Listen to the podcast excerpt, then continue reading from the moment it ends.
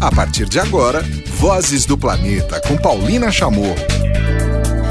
Olá, tudo bem? Começando aqui pela Rádio Vozes, o seu espaço sobre temas socioambientais, o último programa inédito, o último programa de 2016, esse ano tão conturbado, com tantas coisas, mas eu vou trazer muitas informações para vocês hoje, direto de Cancún. Eu estou aqui uma semana acompanhando a COP13, que é a conferência da ONU sobre biodiversidade, e vou trazer para vocês entrevistas e também muito boa música. Vou trazer conversas com o secretário executivo da Convenção da Diversidade Biológica. Vou também conversar com Cláudio Maretti, do ICMBio, que é esse órgão do governo que cuida também de biodiversidade de áreas protegidas. Vou trazer uma entrevista sobre o setor privado, como o setor privado pode ajudar na conservação da biodiversidade e também vou falar sobre a participação da Universidade de São Paulo aqui nessa conferência da ONU. Então, para a gente entrar no clima, hoje também é um programa programa musical muito temático. Eu vou trazer, é, começando, já que eu estou em Cancún, né? Esquema praia. Eu não fui ainda, mas tem, tem muita praia. Dizem por aí que tem muita praia bonita. Então vamos começar com Somos Dos, Bomba Estéreo. Vozes do Planeta, com Paulina Chamorro. Biodiversidade é base para promover segurança alimentar, né? Todo alimento que a gente consome é biodiversidade, ou vem da biodiversidade, né? Então, a, assegurar a conservação da biodiversidade, dos recursos genéticos, dos recursos biológicos, dos chamados serviços ecossistêmicos, como polinização, a, a reciclagem de nutrientes no solo, que é feito pelo, pelos organismos que, a, biológicos que vivem no solo, o controle biológico de pragas. Então, isso é que garante a produção de alimento. E a proteção de florestas, de rios, e, e, e, dos mares é fundamental para a oferta de alimento, porque alimento não vem só da agricultura, vem também dos rios e oceanos, né, através da pesca, vem uh, também das florestas através da, do extrativismo, da coleta né, de raízes, de nozes, de frutas, etc. Né? Então, isso é particularmente importante para a população pobre, né? porque o rico pode ir para o mercado e, e comprar o seu alimento o pobre, né, não tendo uma renda adequada, depende muito de poder uh, ir pescar algum alimento, poder ir a uma área, um remanescente de floresta, ou de cerrado, ou de caatinga, etc., e coletar os seus alimentos. E uh, com mudança climática, a agricultura tá muito, vai estar muito ameaçada em todo o mundo.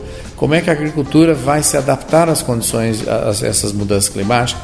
Com biodiversidade. Se continuarmos a perder a biodiversidade, né, nós, nós não vamos conseguir nos adaptar à nossa agricultura.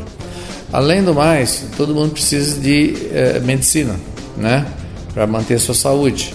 De onde vêm essas medicinas? Vem da biodiversidade, toda ela. Mesmo no caso da indústria farmacêutica moderna, que sintetiza né, muitos uh, uh, princípios ativos de, de medicamentos, Uh, mas esses princípios ativos foram originalmente descobertos e extraídos de organismos vivos. Né? Então, a origem disso tudo é a biodiversidade. Então, a cura, novas curas de doenças, né, uh, virão da biodiversidade. Não tem outra fonte. Essa é a fonte. Né? Bom, e daqui a pouco vocês acompanham a segunda parte dessa entrevista com o secretário executivo da Convenção da Diversidade Biológica, que é este órgão da ONU que organiza esta conferência sobre biodiversidade aqui em Cancún. Agora a gente vai com mais música, tem De Pedro, Como el Viento.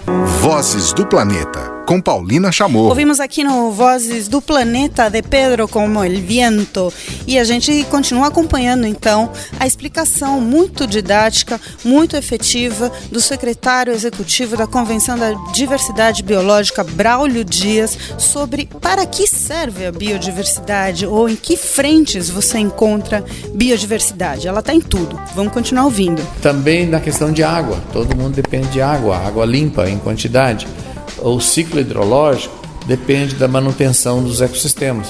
Se a gente eh, destrói as florestas, eh, destrói as áreas úmidas né, e outros ecossistemas, eh, esse ciclo hidrológico se interrompe, né, porque são as florestas que capturam a água da chuva e que promove a sua infiltração no solo e no, no, no lençol freático e nos aquíferos.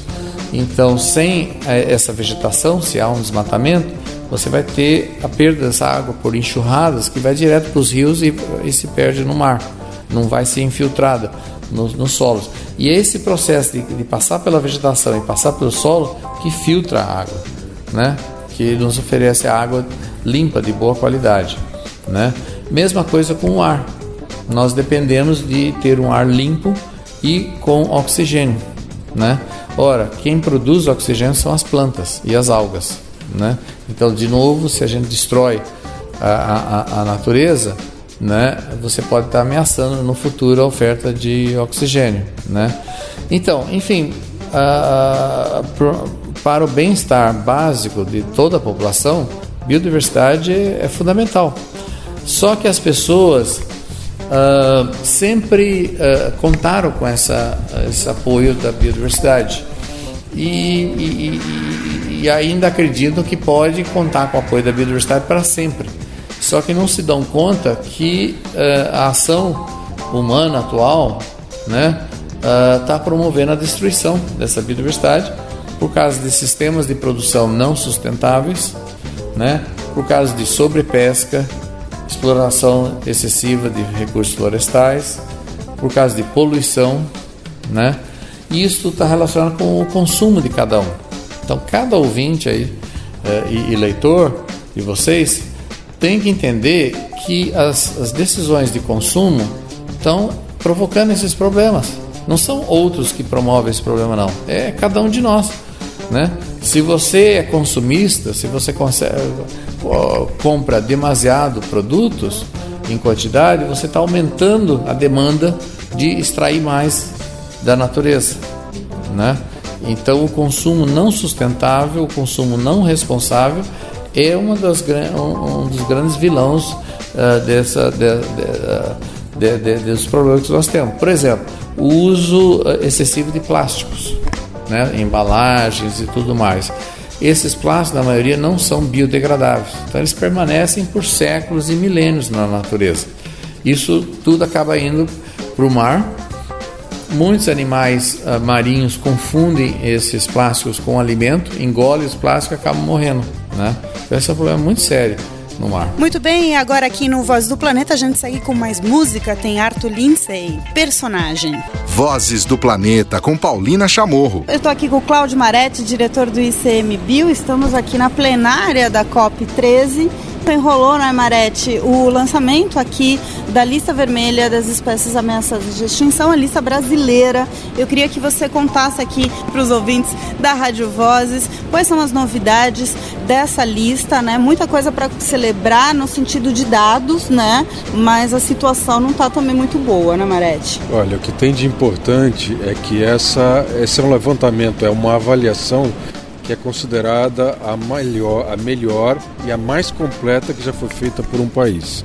Ela praticamente pegou todos os animais vertebrados, uma amostra relativamente pequena dos insetos, dos não vertebrados. Então, ela é 10 vezes maior do que a avaliação anterior que tinha sido feita no Brasil. Além disso, foi feita com uma metodologia internacional e ele é um dado fundamental para a gente caminhar para o que a gente chama de extinção zero. 2020 a meta extinção zero e no segmento de alto nível o ministro se comprometeu a melhorar 10% do estado das nossas espécies também. Bom, e logo depois do Cláudio Maretti a gente vai com uma dobradinha musical, tem Lula Queiroga com Noite Severina e na sequência Lila Downs, a mexicana, super mexicana Lila Downs com Sapata Sequeda. Vozes do Planeta com Paulina Chamorro. Agora eu vou conversar aqui no Vozes do Planeta com Patrícia Iglesias, superintendente de gestão ambiental da USP, que organizou um evento aqui na COP 13, a Conferência da ONU sobre Biodiversidade, que eu estou acompanhando. E eu pude acompanhar, Patrícia, muito interessante, porque foi o foco em governança, conservação e especificamente o estado de São Paulo, né? As ações que, que de destaque no estado de São Paulo, né? Qual que é a importância, em primeiro lugar, eh, de estar num lugar onde se trata da questão eh, da biodiversidade, da conservação em escala global, uh, trazer esse olhar, esse foco mais local.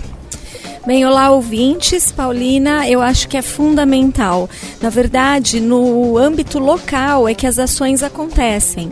Então é importante sim ressaltar aquilo que está sendo feito no estado. E no nosso caso em especial, a Universidade de São Paulo trabalhando conjuntamente, trazendo as suas pesquisas científicas para que sejam de fato aplicadas no estado de São Paulo, seja no setor público ou no setor privado. Então nós saímos bastante felizes por é, pela possibilidade de realizar esse evento aqui durante a COP13 nós tivemos desde representantes de uma reserva privada, né, o legado das águas, tivemos o coronel que foi comandante da Polícia uh, Ambiental de São Paulo, nós temos, tivemos também representantes da própria USP, né, uh, falando, representantes do Carrefour, né, falando do setor de varejo, do consumo, é, todos, essas, todos esses projetos passam também pela Universidade de São Paulo, já tiveram ou, ou têm o intuito de, de fazer parcerias mais para frente. Fala um pouquinho do, dos speakers desse evento. Pois é, na verdade o que nós pensamos foi pegar justamente as políticas ambientais que a universidade desenvolveu e fazer projetos piloto que depois possam ser modelos para implementação ou em nível estadual ou em nível municipal. Então, a ideia de trazer representantes do setor privado, também uh, o, o, foi o comandante da Polícia Ambiental, exatamente para mostrar que nenhuma dessas atividades pode ser feita sozinha. Todas elas têm que ser feitas conjuntamente e utilizando aquilo que a universidade produz como pesquisa. Eu acho que o grande foco que a universidade quer dar é que é fundamental levar aquilo que é uma pesquisa teórica para uma aplicação prática e um resultado de benefício para a nossa sociedade. Perfeito. E agora quais são os próximos passos né, da, do, da Superintendência de Gestão Ambiental da USP? Né? Tem, tem um, um grande resultado que foi trazer para uma conferência global eh, o Estado de São Paulo, pesquisas, a Universidade de São Paulo. O que, que você está planejando para 2017, Patrícia? Acho que o próximo passo é exatamente a implementação dessas políticas ambientais no âmbito da universidade, dos 11 campi da Universidade de São Paulo, e a implementação destes projetos piloto. Então, o nosso grande foco, um dos primeiros, vai ser a política de mobilidade no campus da cidade universitária. Nós temos um projeto de restauração ecológica no campus de Ribeirão Preto e alguns outros projetos que estão surgindo. E com isso, mostrar que a gente pode sim aplicar na prática a pesquisa científica feita na universidade. E seguindo com mais música, depois dessa entrevista sobre a participação da Universidade de São Paulo aqui na Conferência de Biodiversidade em Cancún, vamos com mais música mexicana. Tem a Natália Lafourcade, Hasta la Raiz. Na sequência, Caetano Veloso com Cucurrucucu Paloma. Vozes do Planeta, com Paulina Chamorro. Eu vou começar agora com Francine Leal Franco. Ela é sócia-diretora do Vitrine Biodiversidade, que foi lançado justamente aqui na COP13, que é a Conferência da ONU sobre Biodiversidade. Francine, um prazer te receber aqui eh, no programa para começarmos, eu queria que você contasse, né, o Vitrine, que que, que é essa plataforma eh, de projetos, né, e quais os principais pontos eh, que você está observando aqui na COP13 dentro desse escopo que vocês acabam, acabaram de lançar. A VBio é uma vitrine de projetos é, da sociobiodiversidade. Essa vitrine será online, é uma plataforma onde projetos de repartição de benefícios ou de apoio voluntário serão selecionados pela equipe da VBIL para que facilitem o, o apoio de instituições e empresas na busca de projetos socioambientais. A intenção da vitrine é justamente selecionar bons projetos de boas instituições, já em padrões pré-estabelecidos, que poderão servir de prestação de contas em diversos é, instrumentos, como o CEGEM, que é o órgão responsável pela repartição de benefícios no Brasil, e poderão ser acessados pelas empresas por meio de filtros. Ou seja, as empresas podem buscar projetos de conservação da biodiversidade, valorização de conhecimentos tradicionais e transferência tecnológica. É, nosso objetivo principal na criação dessa vitrine foi facilitar uh, o encontro das duas pontes, ou seja, trazer as instituições, ONGs, universidades ao encontro das grandes e pequenas empresas para que elas possam conversar e unir esforços para apoio a projetos que são tão importantes para a conservação da nossa biodiversidade. Bom, a gente ouviu a Francine Leal contando então da participação da nessa primeira semana da COP da iniciativa privada, né, e como podem ter fontes de financiamento e essa o lançamento dessa plataforma brasileira. Agora a gente vai seguir com mais música aqui no Vozes do Planeta. Tem música nova aqui na nossa programação. Tem o Alexandre Klink. Ouvimos aqui no Vozes do Planeta o Alexandre Klink, Distração este que é o último programa inédito do ano. Eu queria deixar registrado também que durante a COP3, essa conferência sobre biodiversidade, foi feito um anúncio sobre áreas protegidas, um anúncio que deve deveria inspirar muito o Brasil. O México anunciou nada mais, nada menos do que 650 mil quilômetros quadrados de áreas protegidas. São quatro, sendo, são quatro áreas protegidas marinhas novas, sendo que duas delas são reservas da biosfera em áreas muito importantes importantes. Eu deixei lá no meu Facebook mais detalhes e inclusive uma entrevista com um membro do governo mexicano sobre isso, mas o que eu queria destacar é isso. Eles tinham uma situação muito parecida com a do Brasil, que é um pouco mais de 1% de área marinha protegida, e saltaram com este anúncio de uma vez só para mais de 22% de sua área eh, protegida marinha. Ou seja, os mexicanos, o governo mexicano, o povo mexicano escolheu, em vez de exploração, petróleo, gás e outro tipo de mineração do fundo marinho, eles escolheram proteger a sua biodiversidade, trabalhar com ecoturismo e outras fontes de renda, mas com conservação.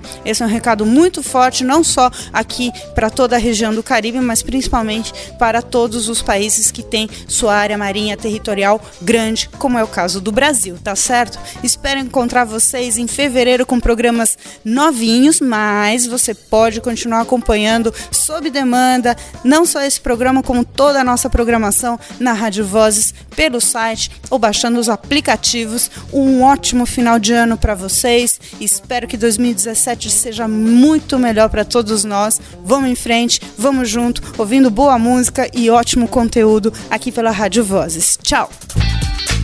Termina aqui Vozes do Planeta com Paulina Chamorro, na Rádio Vozes.